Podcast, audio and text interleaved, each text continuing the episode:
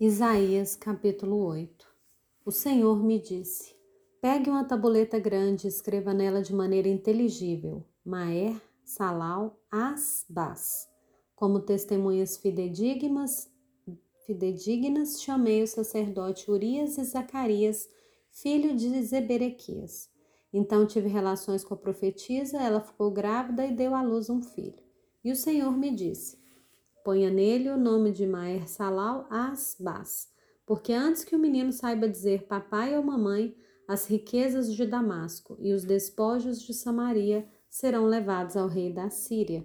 O Senhor falou comigo de novo, dizendo: Visto que esse povo desprezou as águas de Siloé que correm brandamente e está se derretendo de medo diante de Rezim e do filho de Remalias, Eis que o Senhor fará vir sobre eles as águas do Eufrates, fortes e impetuosas, isso é, o rei da Assíria com toda a sua glória. Essas águas encherão o leito dos rios e transbordarão por todas as suas ribanceiras. Penetrarão em Judá, inundando, e passando por ele chegarão até o pescoço.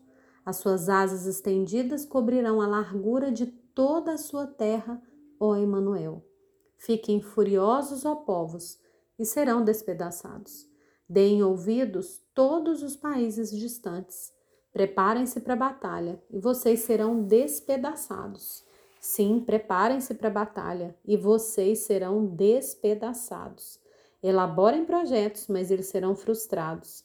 Deem ordens, mas elas não serão cumpridas, porque Deus está conosco. Porque assim o Senhor me disse: tendo forte a mão sobre mim, e me advertiu que eu não andasse pelo caminho desse povo. Ele disse: Não chamem conspiração a tudo que esse povo chama conspiração. Não temam aquilo que o povo teme, nem fiquem apavorados. Ao Senhor dos exércitos, a eles você, a ele vocês devem se santificar. É a ele que devem temer. É dele que devem ter pavor. Ele será um santuário para vocês, mas será pedra de tropeço e rocha de ofensa às duas casas de Israel. Será laço e armadilha aos moradores de Jerusalém. Muitos deles tropeçarão, cairão e serão despedaçados. Serão enlaçados e presos. Guarde bem o testemunho e cele a lei entre os meus discípulos. Esperarei no Senhor que esconde o seu rosto da casa de Jacó. A ele aguardarei.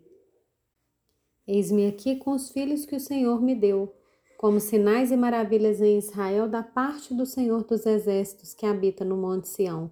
Quando disserem a vocês: consultem os médiuns e os adivinhos, que sussurram e murmuram: será que um povo não deveria consultar o seu Deus? A favor dos vivos se consultarão os mortos? A lei é o testemunho. Se eles não falarem segundo essa palavra, jamais verão a luz do alvorecer. Passarão pela terra duramente oprimidos e famintos. E quando tiverem fome, enfurecendo-se, amaldiçoarão o seu rei e o seu Deus olhando para cima. Olharão para a terra e eis aí angústia, escuridão e sombras de ansiedade, e serão lançados em densas trevas.